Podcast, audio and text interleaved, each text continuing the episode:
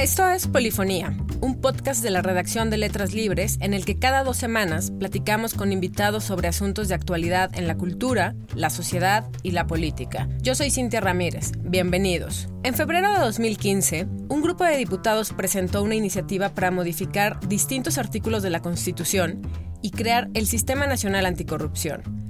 Después de un no muy terso proceso legislativo, estos cambios fueron aprobados por ambas cámaras y publicadas en el Diario Oficial de la Federación el 27 de mayo de 2015, dando pie así al siguiente proceso que era tanto o más complicado y que consistía en la creación de tres nuevas leyes y la modificación de otras cuatro. Había un paquete de siete leyes fundamentales. Las tres nuevas eran la Ley General del Sistema Nacional Anticorrupción, la Ley General de Responsabilidades Administrativas y la Ley Orgánica del Tribunal Federal de Justicia Administrativa. Había modificaciones a estas cuatro leyes, el Código Penal Federal, la Ley Orgánica de la Fiscalía General de la República, la Ley Orgánica de la Administración Pública Federal y la Ley de Fiscalización y Rendición de Cuentas de la Federación.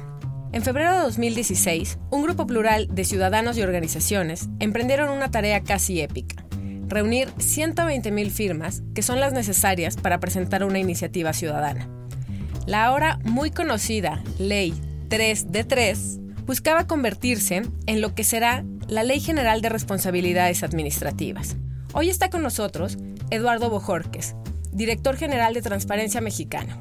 Hola Eduardo. Hola, ¿cómo estás? Muy bien.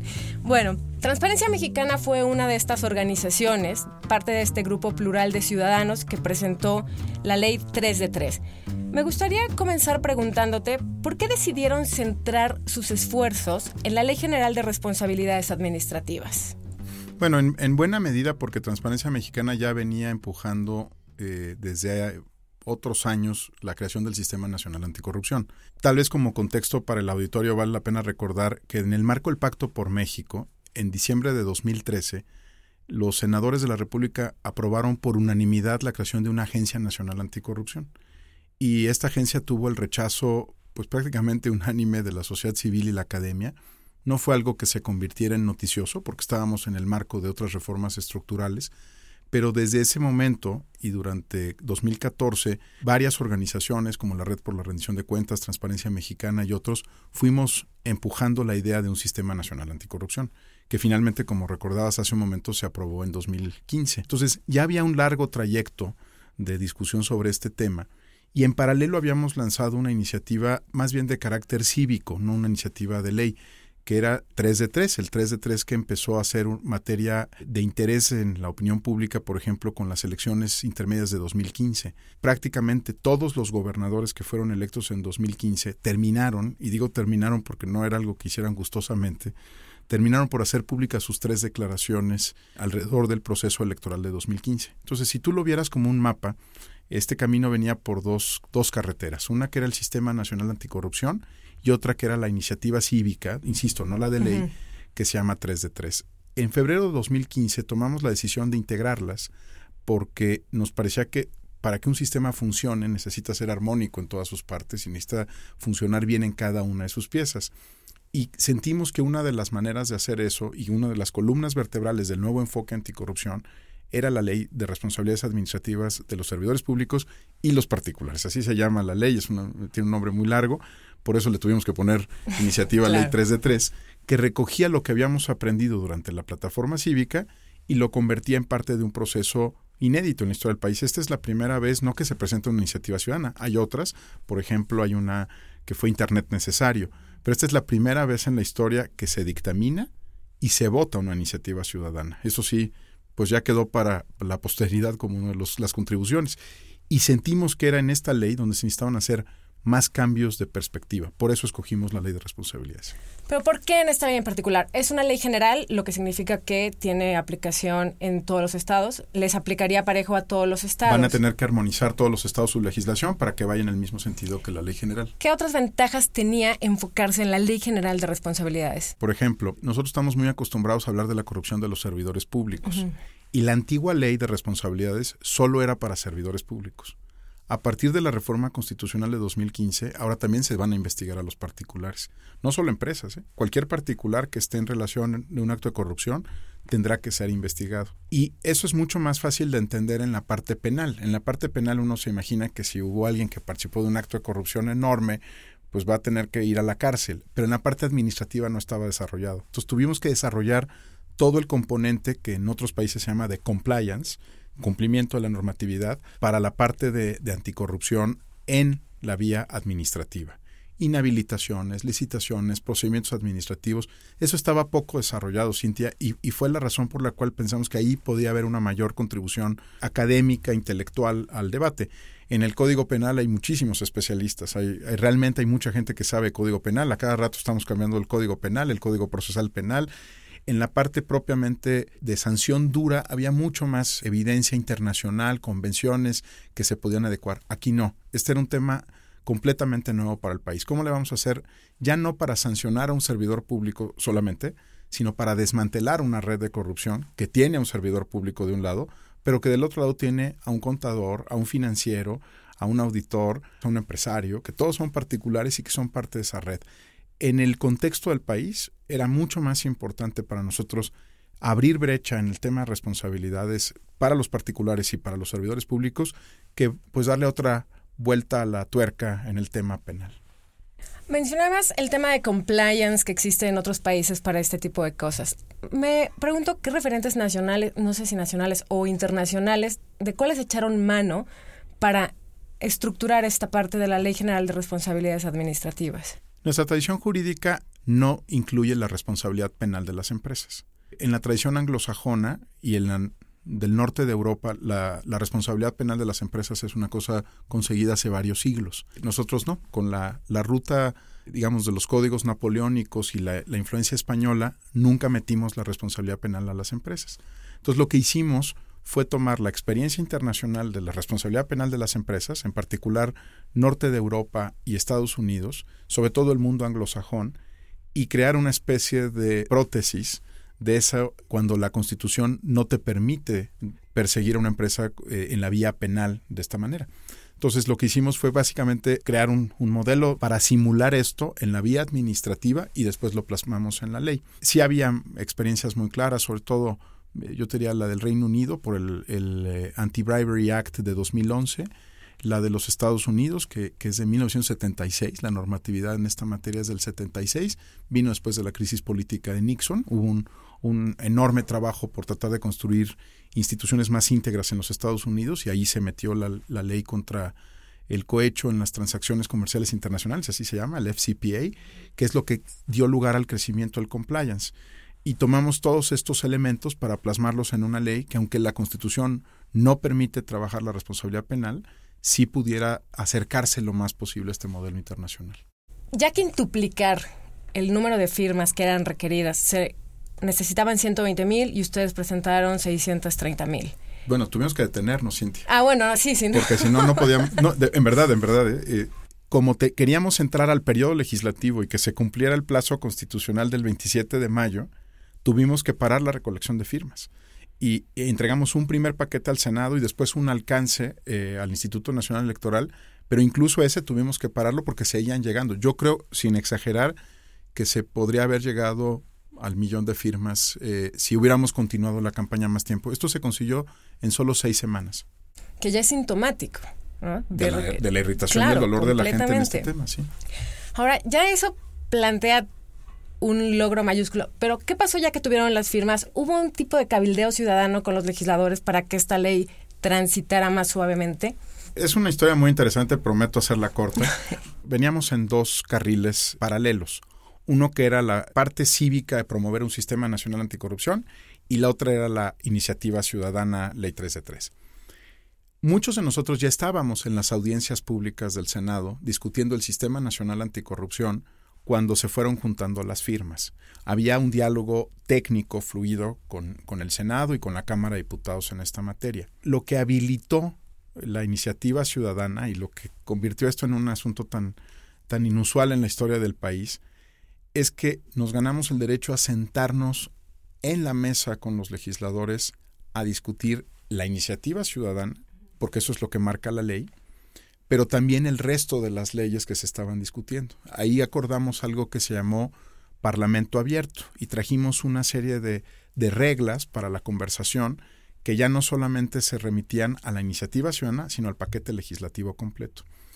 Hubo, yo creo que, mm, bueno, no menos de, de 100 reuniones de trabajo con el legislativo. Unas se transmitieron, por ejemplo, por el canal del Congreso, otras fueron reuniones con los distintos grupos parlamentarios.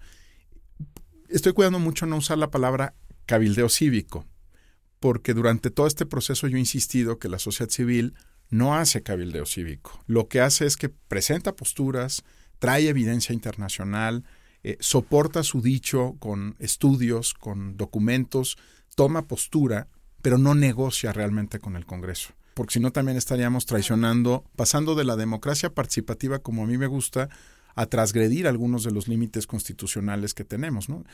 Es mucho más fácil, suena mucho más práctico, ¿no? Llegas con tu iniciativa y la impones. Pero lo que realmente queríamos hacer era dotar al Congreso. En algún momento del proceso incluso nos trataban de voltear la, la tortilla y nos decían es que la sociedad civil ya dijo que este documento está bien o la sociedad civil ya le dijo al grupo parlamentario del PAN o del PRD que está bien y nosotros los regresábamos y les decíamos no, no, no, ustedes son los legisladores. Nosotros lo que estamos haciendo es dialogando con ustedes en el ánimo de que tengan lo mejor del mundo, ¿eh? lo que se esté haciendo bien en otras partes, que esté sobre la mesa y por supuesto vamos a defender nuestro punto de vista, que es la iniciativa ciudadana, pero no vamos a imponer nuestro punto de vista. Sabemos que al final quienes tienen la responsabilidad jurídica, política de lo que salga al Congreso es el Congreso. Y lo que nosotros estamos haciendo es mejorando los mecanismos de democracia participativa, pero no transgrediendo la responsabilidad que ustedes tienen. ¿no? Si sale mal, es responsabilidad del Congreso. Si no actúan, como en los últimos días vimos, en el sentido de lo que nosotros proponemos en la iniciativa ciudadana, háganse cargo políticamente de su decisión, ¿no? No terminen regresándonos la pelota. Fue un, fue un proceso que yo creo que hay que dejar como, como el buen té, ¿no? Que cuando lo hace uno con hojas, ¿no? Que se asienten un poquito las, las hojas con el agua hirviendo para poderlo tomar. Y todavía creo que estamos muy cerca del proceso como para entender qué tanto cambió y qué tantos precedentes se está, está planteando para la democracia participativa en México. Hace dos semanas fue un momentos agitados. Se votó la Ley General de Responsabilidades Administrativas, dos artículos problemáticos, el artículo 32, con el que se pretendía que cualquier persona físico moral que recibiera recursos del gobierno presentara también su declaración 3 de 3. Este artículo Peña Nieto ha dicho que junto con otros 15 será vetado y mandó sus modificaciones al Senado que las discutiré, las discutirá en breve y el artículo 29, referido a la máxima publicidad y el máximo contenido de las declaraciones patrimonial, de intereses y fiscal que deben presentar los funcionarios públicos. Habla un poco de las implicaciones de este artículo 29 en los términos en los que quedó aprobado. El día de la votación, varios grupos parlamentarios cambiaron su postura política. Ellos venían con un discurso, pero ese día, ya que se acercaba el momento de dictaminar y votar la ley, ajustaron sus propuestas y sus eh, estrategias políticas. El PAN y el PRD lo que hicieron fue plantear una reserva al dictamen que ellos mismos habían votado de forma favorable en la mañana y en la reserva lo que pedían es que se utilizaran los formatos que habíamos diseñado en Transparencia Mexicana y en IMCO desde febrero de 2014 y que esos fueran los formatos que entraran en la ley. El PRI y el Verde también cambiaron su postura. Y entonces ellos construyeron el siguiente argumento. Dijeron, los senadores somos juez y parte. Si nosotros determinamos qué debe de ir en el artículo, estamos probablemente en un potencial conflicto de intereses. Entonces mejor le pedimos a un órgano autónomo, que será el Comité de Participación Ciudadana del nuevo sistema, que determine los formatos. Lo que sí metieron al artículo 29 es la obligación de presentar las tres declaraciones y de que haya una versión pública de las mismas. Pero la batalla de hace dos semanas, la, el quid de todo este asunto era qué formato se iba a utilizar. Si se iba a utilizar el que habíamos diseñado de sociedad civil o el Comité de Participación Ciudadana iba a definir otro formato. ¿Cuáles son las implicaciones de esto? Pues, por supuesto hay riesgo que el Comité de Participación Ciudadana resulte muy proclive a, defender los intereses de la clase política y llega a un formato con menos campos. Es un riesgo. ¿no? También hay, una, hay la posibilidad de que no, de que se quiera envolver en la bandera y que diga vamos a hacer un formato que esté por encima del texto constitucional. Lo que quería evitar PAN y PRD es que la decisión se tomara en el futuro, sino que ya fuera claro desde la ley que estos eran los campos que tenían que incluirse. Mientras que el caso del PRI Verde lo que hicieron fue decir mejor que lo haga un órgano que no seamos nosotros, porque como estaban negociando campo por campo y tema por tema, este artículo estaba atascando todo el sistema. Al final lo que ocurrió es que convenientemente algunos legisladores dejaron el recinto, no se aprobó el uso del formato original de la sociedad civil y quedó el artículo 29 en los términos en los que está ahorita y que todavía no es vetado. ¿En qué sentido? Que se tienen que presentar tres declaraciones y que las mismas van a ser públicas, pero quien determinará la forma en la que se hacen públicas es el Comité de Participación Ciudadana. Lo que hicimos fue diferir al futuro una batalla que tenía ya trabado al Congreso. Va a ser una enorme responsabilidad para el comité. Estos ciudadanos, mujeres y hombres que van a estar representándonos a todos, cuando lleguen, su primera tarea va a ser determinar estos formatos. Y créeme que cuando menos va a haber 634 mil pares de ojos viendo cómo lo hacen. Y la parte de la máxima publicidad, entiendo que sí está. Los, pero los funcionarios pueden decidir que no haya publicidad en aquellos rubros que afecten su vida privada. No lo pueden decidir ellos. Okay. O sea, no va a ser selectivo para el servidor público decir, ah, yo creo que esto afecta a mi vida privada. Lo va a definir el Comité de Participación ah, Ciudadana. Lo que van a hacer es un formato que es el que va a revisar el Estado. Ese formato es el que va a permitir las investigaciones anticorrupción. Ese no es público y luego va a determinar qué campos son públicos, atendiendo, en mi opinión, pero esta es mi opinión, no, no la de muchos, a dos candados que pusieron en el 29, vida privada y protección de datos personales. Ahora, son candados constitucionales. O sea, la ley está vigente en el artículo sexto y 16 que norman este asunto. Pero le dan una instrucción, digamos, elegante al comité. No te olvides que tienes que cuidar datos personales y, y vida privada. Y ahí vendrá una discusión interesantísima para el comité donde, dónde pinta la línea, dónde empieza la vida privada del servidor público y dónde está su función como servidor público por encima de su vida privada. Es una discusión muy, muy rica, muy sofisticada, incluso no, no frecuente en el mundo, pero vamos a ver cómo se da, porque incluso va a involucrar, estoy seguro, al Poder Judicial. Y el otro tema es los datos personales. Hasta ahora, a los servidores públicos no les preocupaba el tema de datos personales porque concebían que esto era un asunto para las cadenas comerciales o para el uso de, tus datos en un, en un blockbuster o en, alguna base de datos de algún servicio que consumías. Pero como ahora ellos eran objeto de mayor transparencia para sus declaraciones, entonces descubrieron que existían los datos personales y fue por eso que plantearon este tema como una preocupación. Eh, pero no van a ser ellos los que decidan. El comité va a decir, por ejemplo, para ponerlo en cosas muy concretas, la cuenta de banco es un dato personal. No puedes publicar la cuenta de banco, ni el banco en el que está, porque te pueden, puede ser objeto de algún ilícito. Pero el monto en rangos, no. Por ejemplo, lo que nosotros usábamos era cuentas arriba de medio millón de pesos. Te da una idea del patrimonio que tiene el servidor público sin decirte exactamente cuánto tiene. Entonces, ahí va a haber una muy buena discusión sobre si el monto exacto de lo que tiene en la cuenta es un dato personal o no. Otro asunto que les preocupa mucho a los legisladores es el, asunto de los, familiares y de los grados de, consanguinidad entre, con esos familiares. Eh, por ejemplo, nosotros en 3 de 3 decíamos padres, hijos y hermanos entran a la de intereses eh, junto con cónyuge y eh, creo que estaban, o sea, eran los que planteaban, ¿no? Pero el comité va a tener que determinar qué de esta información puede publicarla al servidor público.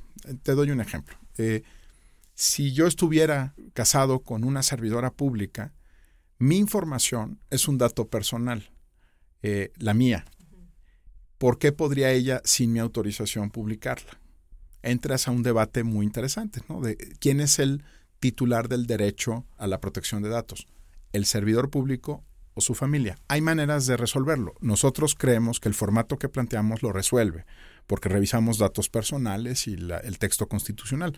Pero eso es lo que va a tener que hacer el, el comité, determinar cuáles son las fronteras entre lo público y lo privado, entre la vida privada o no. Un ejemplo difícil, si alguien tiene un hijo fuera de matrimonio y ese hijo tiene propiedades que el servidor público le compró, pues primero no quiere que se entere su esposa, ¿no? Y podría decir que el hijo fuera de matrimonio es parte de su vida privada. Podría argumentar que no tiene nada que ver con su cargo público. Pero ahí nos vamos a topar con estos dilemas, ¿no? Y, me encantaría decirte que no es frecuente, pero conociendo la, parte antropológica de nuestra clase política en el país, vamos, vamos a topar con muchas historias así, ¿no? Casas chicas, casas grandes, y ahí entramos en linderos mucho más sofisticados de lo que parece, no la máxima publicidad no está, no está cancelada, lo que están son los límites y, y cuáles son los umbrales para publicar algo. ¿Cuándo y cómo ha de integrarse este comité coordinador? Fue una de las grandes eh, discusiones entre sociedad civil y legislativo. Desde el principio nosotros planteamos que la séptima silla, como se le llamaba, es decir, la presidencia del Sistema Nacional Anticorrupción, debería de estar en manos de los ciudadanos. Les costó mucho trabajo aceptarlo. Después de varias rondas aceptaron que fueran los ciudadanos. Y hoy el presidente del Sistema Nacional Anticorrupción es también presidente del Comité de Participación Ciudadana. Cumple las dos funciones. ¿Cómo va a ser seleccionado? El Senado va a proponer a nueve personas que van a ser un comité de selección propuesto por las universidades y por otros eh, actores sociales. Estas nueve personas van a conducir un proceso de selección muy parecido al que hubo para los consejeros, los comisionados, perdón, del INAI. Entonces va a haber un proceso de selección, se van a identificar a cinco mexicanas o mexicanos.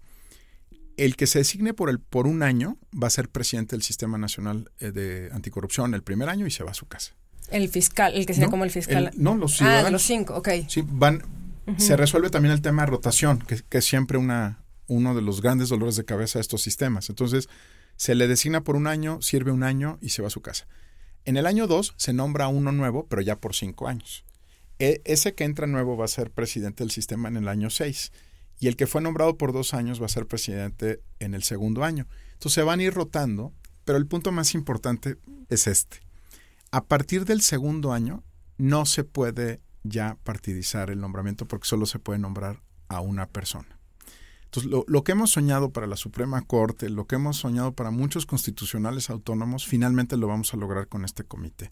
Que este, este individuo no le responda a un acuerdo de los distintos grupos de cuotas y cuates. Van a tener que estar de acuerdo todos, lo nombran y eventualmente va a presidir el sistema en el momento más lejano a su designación. O sea, esta persona será presidente o presidenta del sistema en el año 6 o en el año 7 y entonces ya no le puedes pedir correspondencia porque el que lo nombró no lo hizo presidente, lo hace presidente del mecanismo.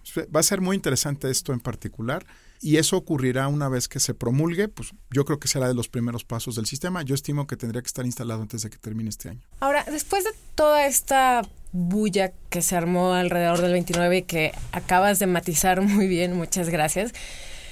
Me gustaría saber, había mucha prensa, ¿no? Era como si se hubiera tirado por la borda el paquete. Completo. ¿No? Eso no tira, o sea, este que parece un subterfugio de, de los legisladores, ¿tira o no por la borda el resto del paquete? ¿Qué cosas se rescatan? Yo me lo explico de esta manera. El sistema sin duda es una, es una obra de proporciones que no hemos todavía aquilatado.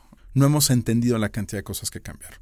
Como lo de PGR, tribunal, función pública, auditoría superior, el propio Consejo de la Judicatura, el mecanismo de coordinación, la creación del sistema, que se te va a tener que hacer igual en los estados, hay muchísimos cambios. Pero lo que creo que quiso negarle el legislativo a la sociedad civil fue una victoria cívica. O sea, el corazón simbólico de este paquete de reformas si era la 3 de 3 y si era la publicidad de las declaraciones. Entonces, lo que le niega al final es una victoria a la ciudadanía.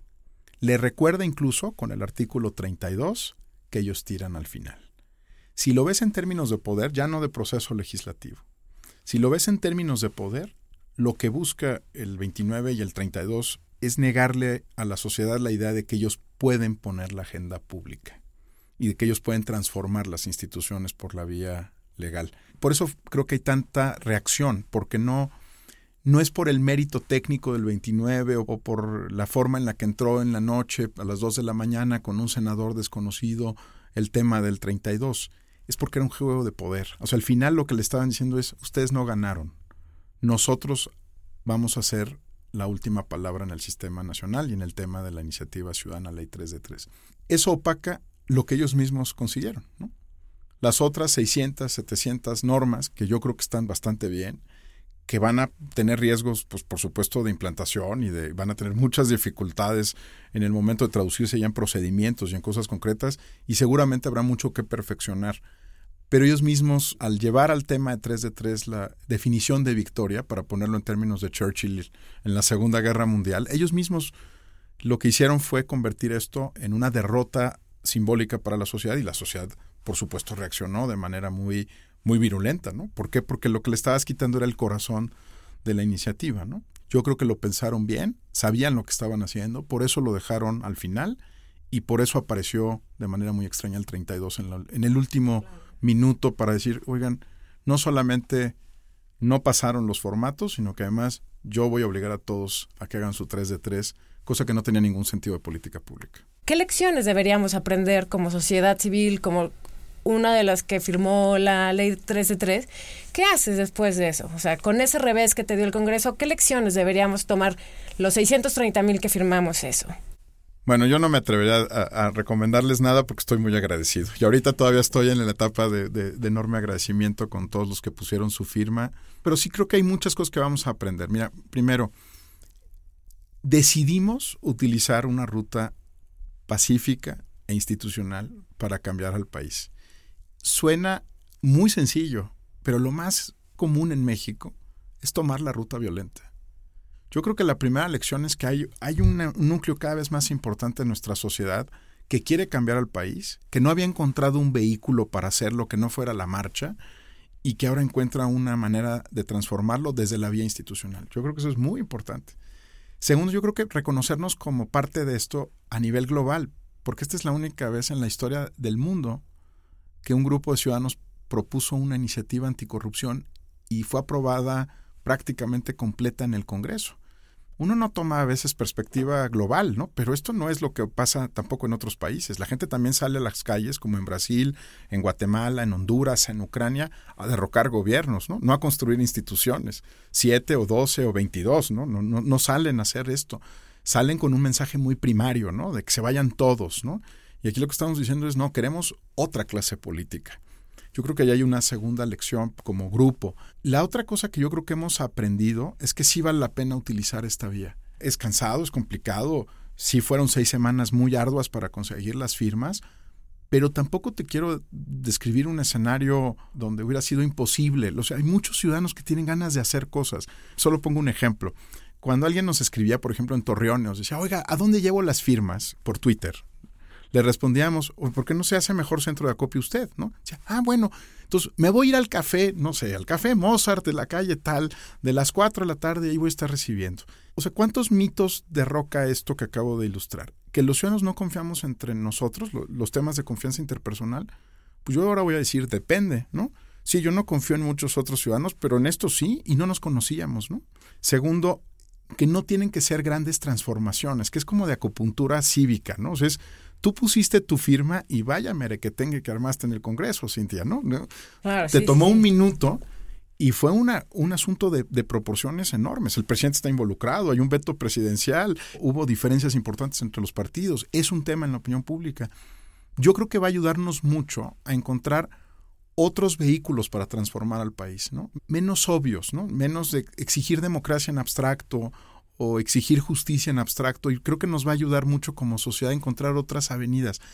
Eh, y finalmente, yo creo que nos quita un estigma que el propio presidente reforzó al decir que la corrupción es cultural. Sí, tiene una dimensión cultural, como todos los problemas sociales, ¿no? Pero su, la explicación más importante por qué hay corrupción en México es porque hay un marco institucional que era como un queso gruyer, que le permitía a todo mundo salirse con la suya, hacer lo que quisiera y vivir en una enorme impunidad. Cuando te das cuenta de que como sociedad no estás atado a un destino, es importantísimo. O sea, eh, mm, tú eres politóloga, yo también estudié ciencia política. A mí me hicieron leer la cultura cívica de Almond y Verba cuando estaba en la universidad. Y lo que decían Almond y Verba, dos politólogos, es que nosotros teníamos una cultura eh, política parroquial y que por lo tanto la democracia no funcionaba para nosotros. Qué bueno que agarramos el libro de Almon y Verba y lo guardamos en el estante y decidimos que sí podíamos tener derechos electorales, ¿no? Y cuando empecé en estos temas, nos decían que la transparencia era para los daneses, para los suecos, para los finlandeses. países desarrollados, que había que... ya, y además que estaba como en sus genes, ¿no? Claro, es que son daneses, ¿no? Para mí esta es la lección más importante. O sea, nosotros fuimos, nosotros literalmente, tú, yo y otras 634 mil personas, fuimos en contra de lo que se esperaba que hiciéramos, que reprodujéramos la apatía, que nos quejáramos en la sobremesa y que no pensáramos que los mexicanos tenemos derecho a otro marco institucional. Hoy en el mundo, perdón, el New York Times, The Economist, los grandes medios del mundo reconocen este movimiento cívico como algo inusual en la región e inusual en el planeta. Eh, The Economist llamó a, estos mexicanos que firmaron la iniciativa The New Shakers and Movers, ¿no? Los nuevos sacudidores y transformadores. En lugar de que nos vean siempre. Con el escándalo de la semana y que digan que estamos del lado equivocado de la historia. Bueno, cuando menos en esta creo que 634 mil personas no se equivocaron. Este es el camino inteligente para transformar al país. No quiero despedirnos sin hacerte una pregunta he escuchado mucho en estas últimas semanas de el tema de las corrupciones pequeñas. Había tanto enojo con los legisladores, ¿no? Que decíamos, es que no es lo mismo la corrupción que hace un legislador que la corrupción que hace un policía o cualquier persona que use su investidura a título personal. ¿Tú crees esto? O sea, ¿sí hay corrupciones pequeñas? A mí me cuesta mucho trabajo el tema de la corrupción pequeña porque como opera en redes, normalmente hay alguien que protege al franelero. O sea, el franelero no llegó y es un particular que un día quiso hacerse de, unas monedas para sobrevivir. Hay una red, lo protege la delegación, tiene que repartir dinero y entonces el franelero no es el franelero, es una red de corrupción. Pero sí creo que, digamos, hay un, hay un agravante para quien participa en un acto de corrupción y es ser autoridad. Por eso una de las cosas que más se pelearon en el Código Penal es que si tú eres legislador o tú eres servidor público de alto nivel, un juez cuando te sancione va a tener que considerar eso como un agravante. No porque sea pequeña o gran corrupción, sino porque te, dimos la confianza a ti. Claro, usas la investidura para... Y tienes un aparato y tienes recursos que no son los de una persona o un particular, son los recursos de todos, ¿no? Entonces, yo no creo que haya pequeña corrupción, creo que cuando uno empieza a rascarle siempre resulta que la pequeña era mucho más grande, que había una red de protección alrededor de esta y que suele ser multimillonaria, nada más que se cuenta de poquito en poquito, es como abonos para comprar un televisor, pero no, no deja de ser un televisor al final. Y del otro lado sí creo que debe ser un agravante. Quien esté en el ejercicio público debe de saber que se le va a juzgar más duramente por corromper. El particular no, porque no tenía el aparato del Estado, ¿no? Ahora, seguro viste la noticia que salió el fin de semana de que jueces y magistrados de Distrito Federal querían un tipo de tratamiento especial. ¿Qué opinión te merece esta? Fíjate, curiosamente están utilizando el texto constitucional para buscar por la vía de amparo que no les aplique la, publicidad de las tres declaraciones, usando el argumento de privacidad y datos personales. Afortunadamente no le dieron entrada a este tema de manera sencilla en la Corte, pero ilustra muy bien quiénes son nuestros magistrados en el Distrito Federal, ¿no? Si en lugar de abrir una buena conversación sobre qué debe de publicarse, qué no, qué está protegido por el artículo sexto o el 16, inmediatamente se fueron a la ruta del amparo para no, no tener que hacerlo. Entonces, te lo pongo en una frase que a mí también me ha, ayudado a dormir en estos días cuando no puedo dormir con el tema. Estamos en una transición entre un estado de privilegios y estamos entrando en un estado de derechos, en plural, no de derecho, de derechos, donde los derechos se cumplen. Y lo que ilustran estos jueces es que estaban muy cómodos en el estado de privilegios, ¿no? Lugares donde siempre hay una excepción y ellos siempre son la excepción, ¿no? Y yo creo que estamos entrando a un lugar donde todos estamos sujetos a los mismos derechos y obligaciones. Por supuesto, esa entrada va a ser lenta, gradual, complicada, dura, habrá resistencias, pero creo que eso es lo que ilustra, ¿no? Que están protegiendo el estado de privilegios, no construyendo el estado de derechos.